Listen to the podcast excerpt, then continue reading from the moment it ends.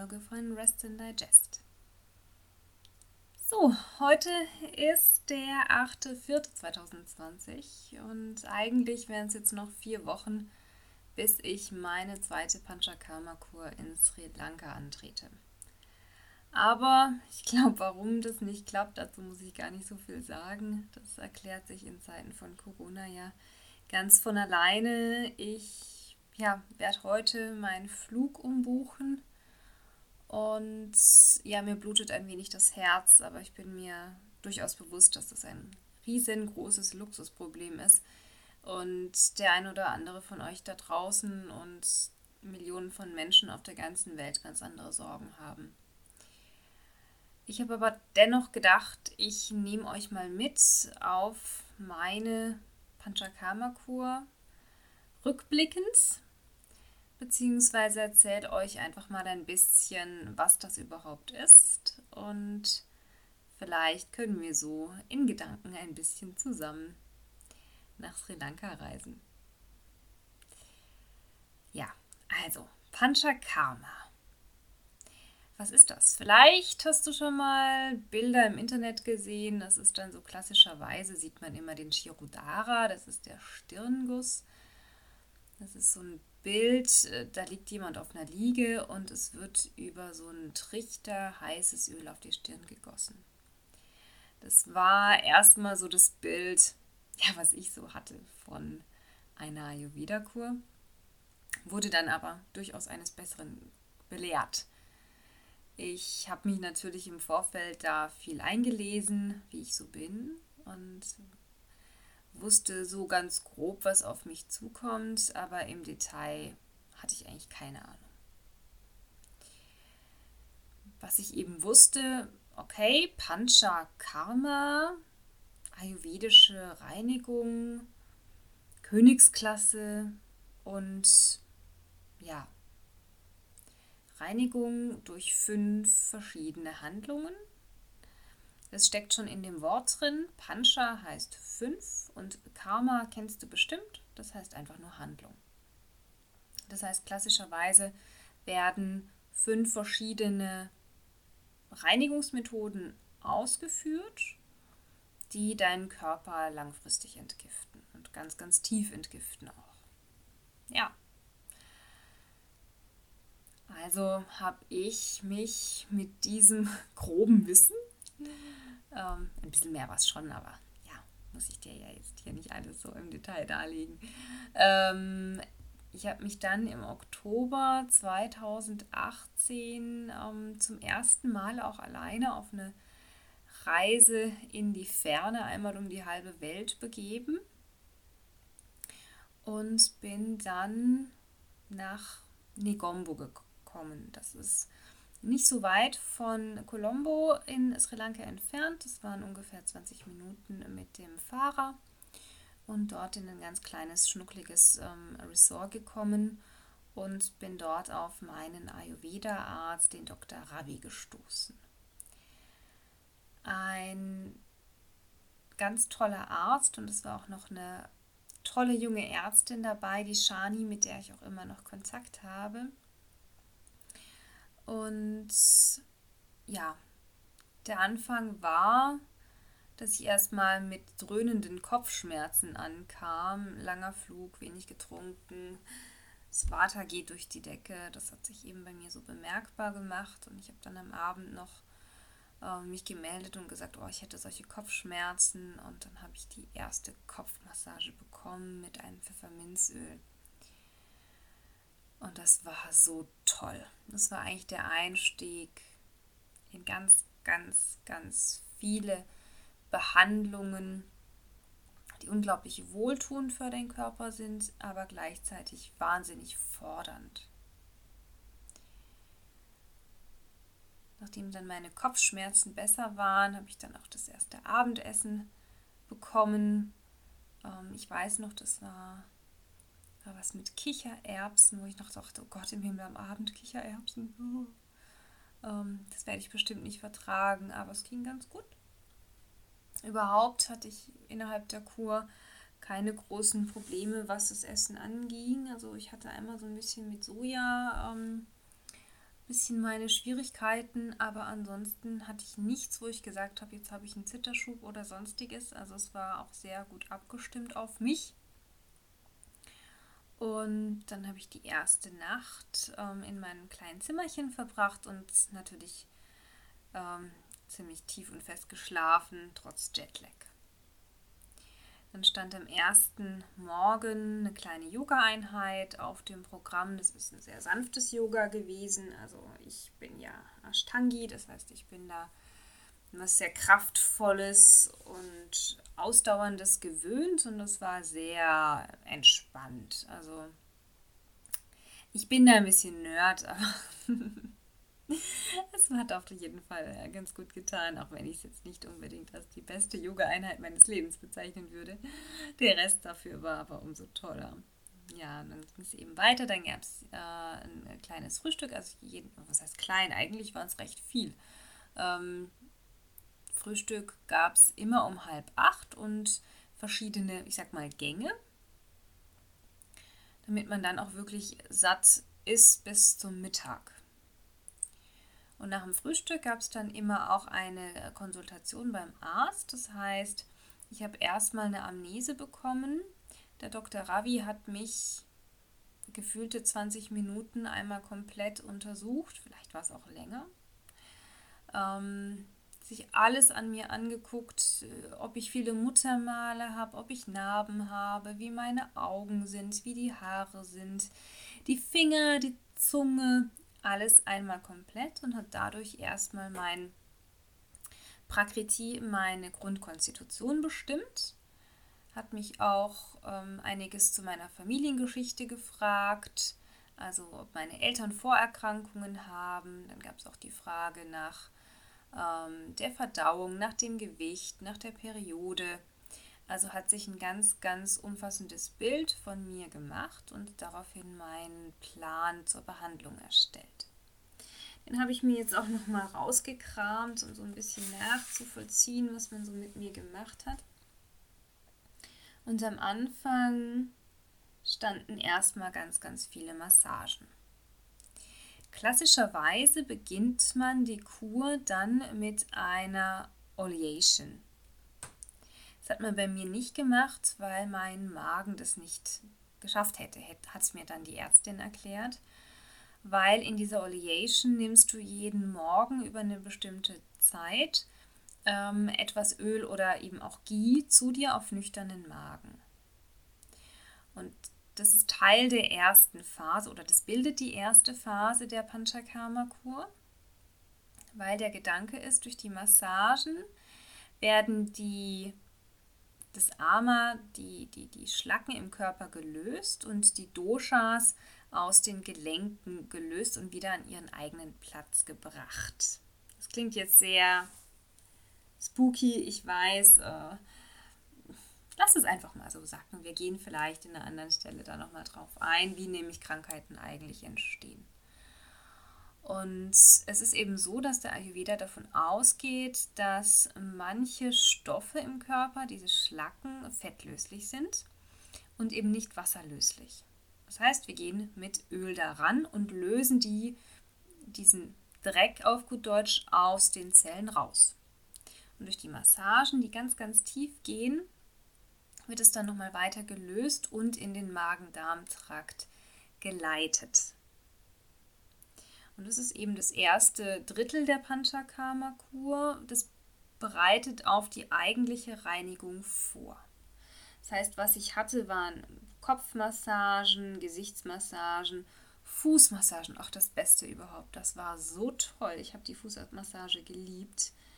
Nacken und Schulter hatte ich auch recht oft und auch viel eine Abhyanga. Das ist eine Ganzkörpermassage, das kennst du vielleicht schon kann man auch wunderbar an sich äh, zu Hause selber ausprobieren.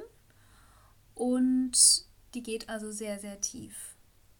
Wird mit deutlich Druck auf dem ganzen Körper gearbeitet.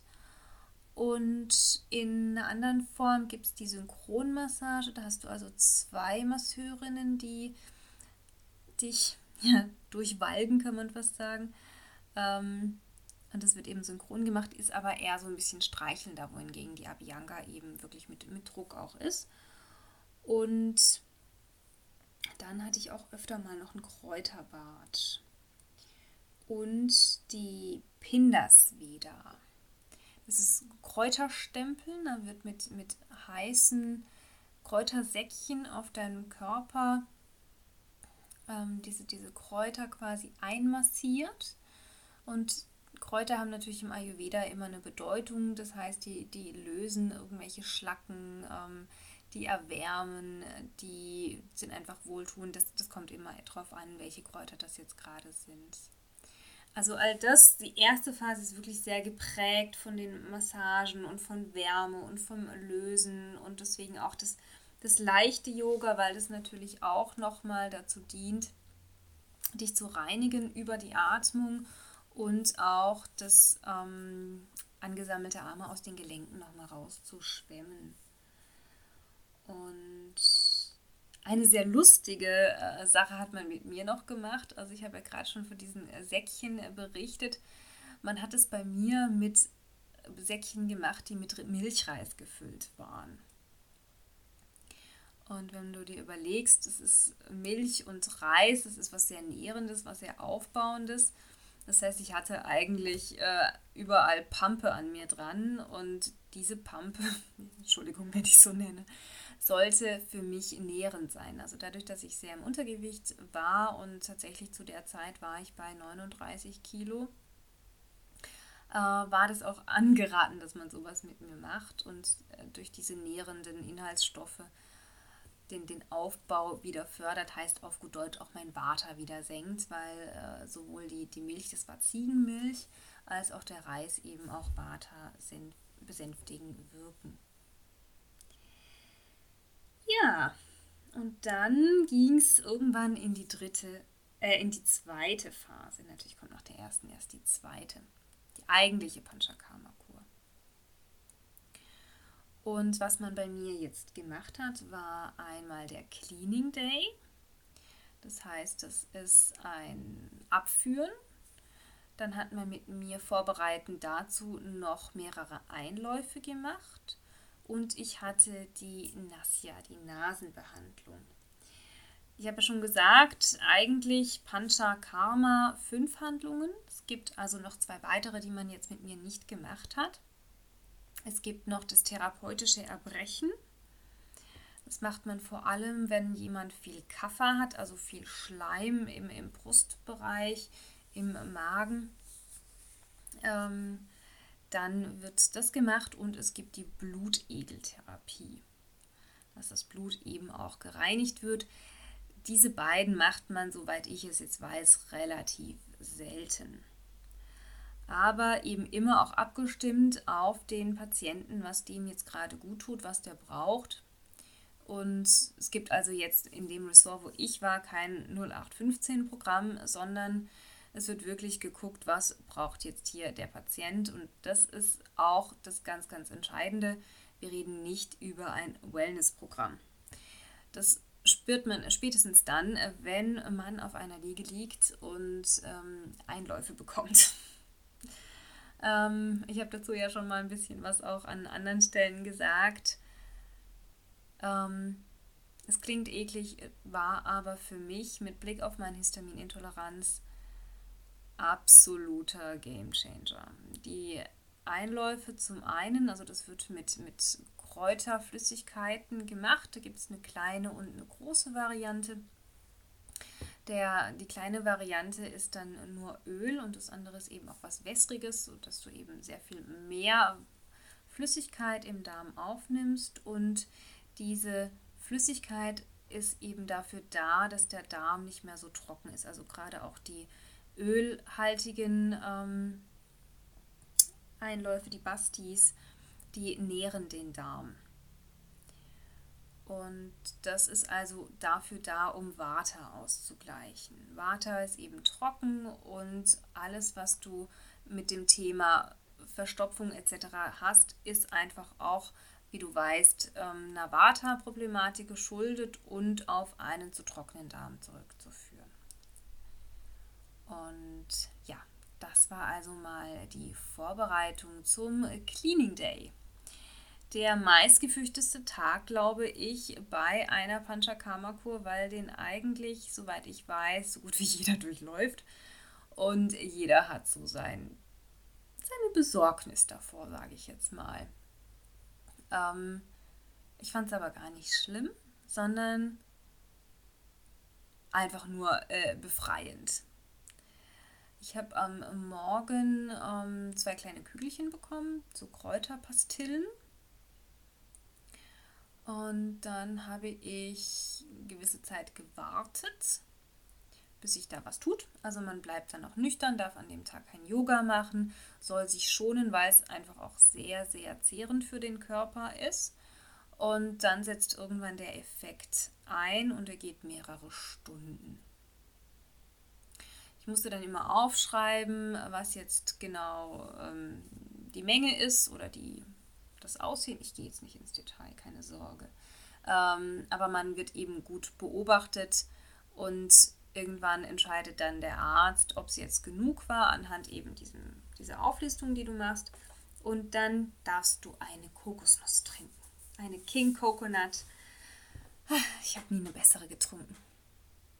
Wo du dann ähm, zum einen eben diesen Verlust von Elektrolyten ausgleichst und die Kokosnuss ja dann auch ähm, wieder den, den ähm, Ausscheidungsprozess quasi bremst. Und dann ist quasi so das Agni, das Verdauungsfeuer, ganz, ganz unten, sodass man dann auch ganz vorsichtig sein muss an dem Tag, was sonstige Nahrung angeht. Das heißt, ich habe nur Reissuppe bekommen, was ganz dünnes und ja, habe mich aber, wie gesagt, so viel besser gefühlt, aber trotzdem sehr, sehr erschöpft. Generell kann man bei dieser Kur sagen, man macht eigentlich echt nichts. Also man wird massiert, man döst vor sich hin, man liest vielleicht mal noch, wenn es gut läuft, guckt abends vielleicht noch ein bisschen in sein Handy und ist total erschlagen. Ich habe so viel geschlafen. Ich habe, glaube ich, den Schlaf der vergangenen 32 Jahre danach geholt. Ähm, aber es war einfach so anstrengend für den Körper. Man kann sich das gar nicht vorstellen, aber es ist definitiv so. Also es ist kein Spaziergang. Und genau deswegen sollte man sich auch immer überlegen, ob man jetzt für diese Kur so fit ist, dass man die auch wirklich durchzieht dass man so gestärkt ist, dass man dieses Kräftezehrende auch durchhalten kann. Also bei mir war es sicherlich mit dem Untergewicht durchaus grenzwertig. Aber wer jetzt gerade frisch von einer Operation kommt zum Beispiel oder gerade direkt nach einer Chemotherapie kommt, da muss man schon aufpassen, wie das jetzt so gehandhabt wird, welche ähm, Behandlungen an einem durchgeführt werden oder ob man überhaupt generell kurfähig ist. Also ich bin da ähm, wohl doch stark genug gewesen. Also ich habe es ganz gut durchgehalten und wirklich nur ja, heil nach Hause gekommen. So kann ich es eigentlich immer nur sagen. Und aber nochmal zurück zu den äh, Handlungen, was man noch mit mir gemacht hat, war die Nassia. Das ist die Nasenreinigung. Fand ich ehrlich gesagt das ekligste überhaupt. Also dagegen lieber noch ein paar Mal Einläufe oder ähm, Cleaning Day. Du kommst da so mediziniertes Öl in die Nase und es löst den ganzen Schleim, der sich in deinen Nebenhöhlen angesammelt hat. Also wenn du unter Migräne leidest, wenn du viel äh, Nasennebenhöhlenentzündungen hast oder gerade jetzt in der Kafferzeit im Frühling auch zu so Verschleimungen neigst, ist das tatsächlich auch ähm, das Mittel der Wahl. Und auf jeden Fall hast du dann diesen ganzen Schleim, ja, den wirst du dann halt wieder los, sag ich jetzt einfach mal. Das geht so einen ganzen Tag. Ähm, und dann ist auch die, die, die, Nase so ganz empfindlich. Du sollst darauf achten, nicht, nicht rauszugehen, damit du nicht diesen Staub in die Nase bekommst. Ähm, aber ich habe mich da, ich habe ganz anders gerochen, ich habe ganz anders äh, geatmet. Es war auch da sehr befreiend. Also alle dieser drei Reinigungsrituale, die man mit mir gemacht hat, hat haben mich so gereinigt, so aufgeräumt, so von innen gesäubert. Dieses Gefühl kann man gar nicht beschreiben. Es ist wie wenn du nach einem langen Bad aus der Wanne krabbelst und denkst, so, jetzt ist meine Haut komplett sauber. Aber es ist halt nicht die Haut, sondern es sind deine inneren Organe ähm, und es ist auch dein Geist. Also es macht auch geistig ganz, ganz viel mit einem. Man hat Zeit zu reflektieren, man löst alte ja, Glaubenssätze, Muster, weil Körper und Geist hängen nun mal zusammen. Ich predige es ja immer wieder und das, das ist einfach so und deswegen die Reinigung auf der einen Ebene führt ja einfach auch zur Reinigung auf der anderen Ebene. Das war dann meine zweite Phase. Und dann kam die dritte, das ist dann der Wiederaufbau.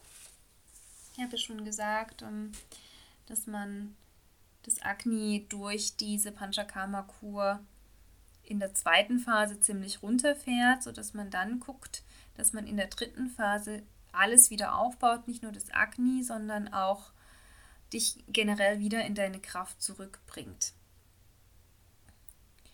Das heißt, dass du das, was jetzt gereinigt ist, quasi auch langfristig so aufrechterhalten kannst. Und da gibt es auch verschiedene Kräuterpräparate, sogenannte Rasayanas, die für den Aufbau da sind. Und man hat dann wieder sehr viel Massagen mit mir gemacht und hat mir wieder nährendere Kost gegeben. Und ich habe auch gemerkt, dass im Laufe der Kur, ich habe es ja eingangs gesagt, große Probleme hatte ich nie, aber am Ende hatte ich schon auch das Gefühl, es ist noch mal besser mit dem Essen. Und ich habe gemerkt, wie so langsam die Kraft wiederkommt in dieser dritten Phase, dass sich alles irgendwie aufbaut, dass sich die Datus, das sind die Gewebe, anfangen wieder zu nähren und ich äh, ja wieder Lebensenergie, Lebenssaft irgendwie spüre. Und tatsächlich war der Effekt, den ich von der Kur gespürt habe, auch erst so voll auf seinem Peak ungefähr zwei Monate später. Weil sich das so langsam nochmal aufgebaut hat und ich dann auch vieles äh, mitgenommen habe aus der Kur und in meinem Alltag angepasst habe und das dann auch wirklich langfristig bei mir gewirkt hat. Und wenn du Fragen hast, wie das denn funktioniert, wie man, wenn man jetzt vielleicht von einer Kur kommt oder sich gerade auf eine Kur vorbereitet, da beraten werden möchtest, melde dich auch gerne bei mir. Ich würde nämlich gerne auch Leute begleiten, die das Thema Panchakarma-Kur für sich auf dem Zettel haben und aber nicht so genau wissen, wie gehe ich daran, was sind die Fragen dazu, was soll ich im Vorfeld machen, was lasse ich weg ähm, wie schaffe ich das vielleicht auch meine Ernährung schon mal so ein bisschen anzupassen? Und da stehe ich dir gerne zur Verfügung.